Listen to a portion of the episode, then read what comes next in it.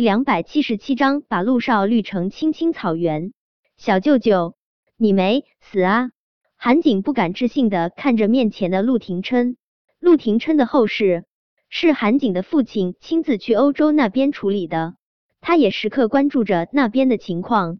他怎么都没有想到，陆廷琛竟然还活着。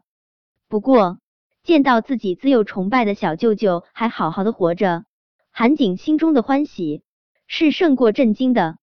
只是小舅舅回来了，他和老大之间又多了一道无法跨越的阻碍。这件事说来话长，陆廷琛说这话显然是没打算细细跟韩景解释。他看了一眼怀中醉眼朦胧的小女人，又是心疼又是气恼。这个小女人，这是在借酒浇愁吗？就他那酒品，他也敢借酒浇愁？真想狠狠揍他屁股一顿，但是他更想紧紧的抱住他，再不放开。看着紧紧的抱在一起的两人，韩景真觉得自己在这里挺多余的，强压下想要将叶维抢过来的冲动。韩景转身就落寞的往停车场的方向走去。想到叶维刚刚在提到陆廷琛时的那副生无可恋的模样，韩景知道，不管他怎么努力，都无法取代陆廷琛在叶维心中的位置。可他还是心有不甘呢。梁小志的真实身份，他已经选择了隐瞒，他只能一错再错，等待时机，寻一个站在叶维身边的机会。老大，对不起，我无法做到放手，我做不到。潇洒的对你说一句，祝你和小舅舅幸福。叶维用力揉了下面前陆廷琛的脸，揉完陆廷琛的脸后，他又揉了下自己的眼睛，面前。还是陆廷琛那张放大的俊脸，叶维扯唇，他苦涩而又满足的笑。小舅舅，我看到你了，我果真是在做梦。叶维还想对陆廷琛说些什么，但是他的喉咙哽咽的厉害，他后面的话说不出口，他直接将自己的脑袋深深的埋在了他的胸前。真的是很美很美的一个梦啊！他竟然梦到小舅舅抱了他。他还能放肆的捏一下小舅舅的俊脸，如果这是梦，他真希望自己能够长睡不醒。叶维一直很讨厌喝酒，但是今天晚上他无比庆幸，他喝了酒，喝醉了就可以美美的碰到小舅舅了。听到叶维的声音，陆廷琛心中扯得更加厉害，他知道他的计划瞒着他，他一定会很难受。倒不是他不相信叶维，只是情况特殊，他担心叶维的电话被监制听，他告知他真相会对他不利，他只能强压下想要飞奔回他身边，拥他入怀的冲动。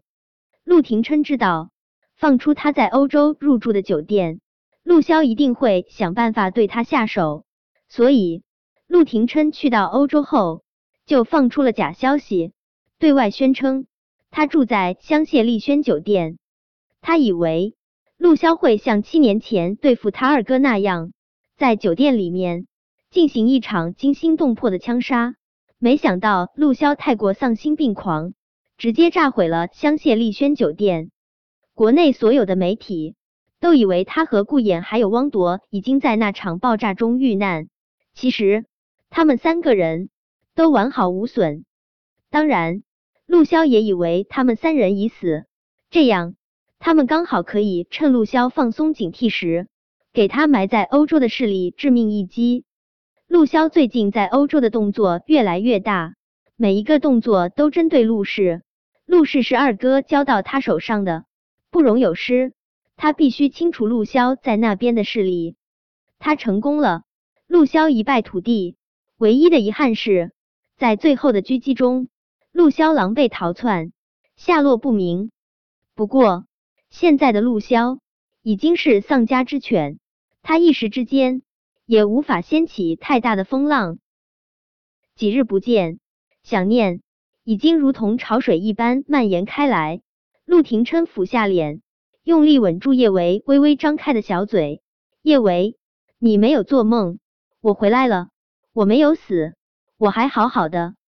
小舅舅，做梦真好，做梦我不仅能抱你，还能听到你的声音。叶维踮起脚尖，他用力回吻着陆廷琛。小舅舅，我现在感觉自己好幸福。原来做梦比醒着更幸福。他醒着的时候，生命是冷寂的荒芜；做梦的时候，还可以。和小舅舅以如此缱绻的姿势依偎，小舅舅答应我，以后每天晚上都进入我梦里，好不好？不好。陆廷琛想都没想就回答道。听到陆廷琛的回答，叶维身子明显一僵。不好，小舅舅这是今晚进入他梦中之后，以后就再也不愿意理他了吗？想到以后就算是在梦中，都见不到小舅舅。叶维难受的肩膀都控制不住抽搐，陆廷琛也不明白叶维为什么会忽然变得这么难受。他觉得他刚才这话没毛病啊，他们在现实生活中相依相偎多好，干嘛非要在梦里相会？陆廷琛见叶维醉得厉害，他将他打横抱起，打算将他带回浅水湾好好醒醒酒。谁知陆廷琛刚将叶维放在后车座上。叶维一个翻身，就重重的将他压在了身下。叶维眼眶泛红，他的鼻尖也带了惹人怜惜的红。既然以后小舅舅不愿意再进入他梦中，那干脆他睡死算了。叶维，别闹，我们回家。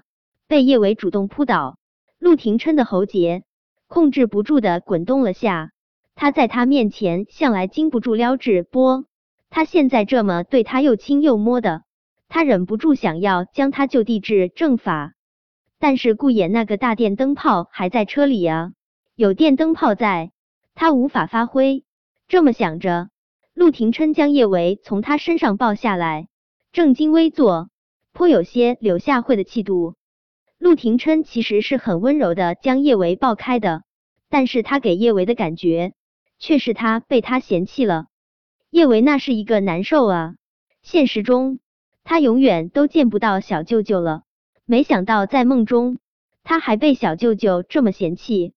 这么想着，叶维的眼角就控制不住湿润起来。小舅舅，你这什么意思啊？你抛下我不管，就连梦中你也不愿意理我吗？叶维用力抹了下眼角，近乎凶狠的说道：“小舅舅。”你不能这么欺负我！你不要我了，你让我当小寡妇，你信不信？你信不信？明天我就找个人嫁了，把你绿成青青草原。本章播讲完毕。想提前阅读电子书内容的听友，请关注微信公众号“万月斋”，并在公众号回复数字零零幺即可。